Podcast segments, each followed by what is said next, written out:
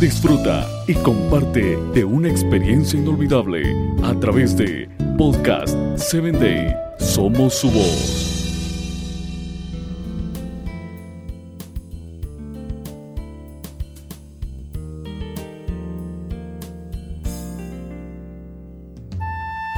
Hola, ¿qué tal? Te saludo nuevamente desde México. Soy tu amiga Nayeli Alatriste y te doy la bienvenida una vez más a nuestro episodio de Voces del Corazón.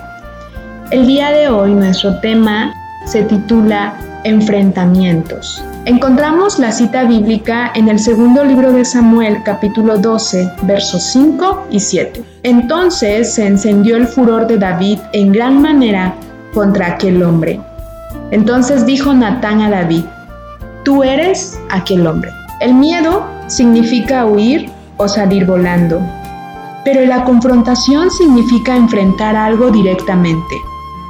A veces esas confrontaciones requieren que nos enfrentemos a nosotras mismas. Tal vez le tenemos miedo al fracaso o al éxito. A veces los temores o preocupaciones que tiene requerirán confrontar a otra persona, tal vez un padre o un esposo, incluso un hijo.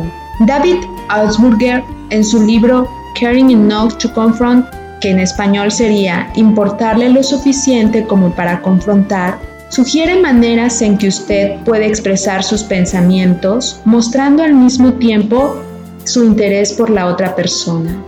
Por ejemplo, estoy profundamente sentido por el problema que está en juego. Quiero que respetes mi parecer. Quiero que confíes en mí sinceramente. Quiero tu opinión sin presiones, transparente, con sinceridad, sobre nuestras diferencias. Quiero tu respuesta compasiva en la confrontación. Me preocupa nuestra relación. Quiero oír tu opinión y respetar tu parecer. Confío en que tú comprenderás mi sinceridad. No engañaré, presionaré, manipularé o distorsionaré las diferencias entre nosotros. Estas son algunas de las frases de confrontación que se pueden utilizar al momento de hablar con una persona. Podemos pensar que hay menos riesgo de que seamos heridos o que alguien resulte herido si no tratamos con algo y dejarlo ahí. Solo recuerde, sin embargo, que si corre, tendrá que seguir corriendo. Oremos en este día. Señor, Dame la sabiduría para confrontar cualquier problema de temor con relación a otra persona. Ayúdame a ser abierta, transparente, honesta y mostrar que la persona me interesa. Y dame el valor para tomar una posición, una postura y tratar con ello. Dame la firmeza también. Te lo pido en Jesús. Amén. Que Dios te bendiga, amiga. Que tengas un excelente día. Nos encontramos en nuestro próximo episodio.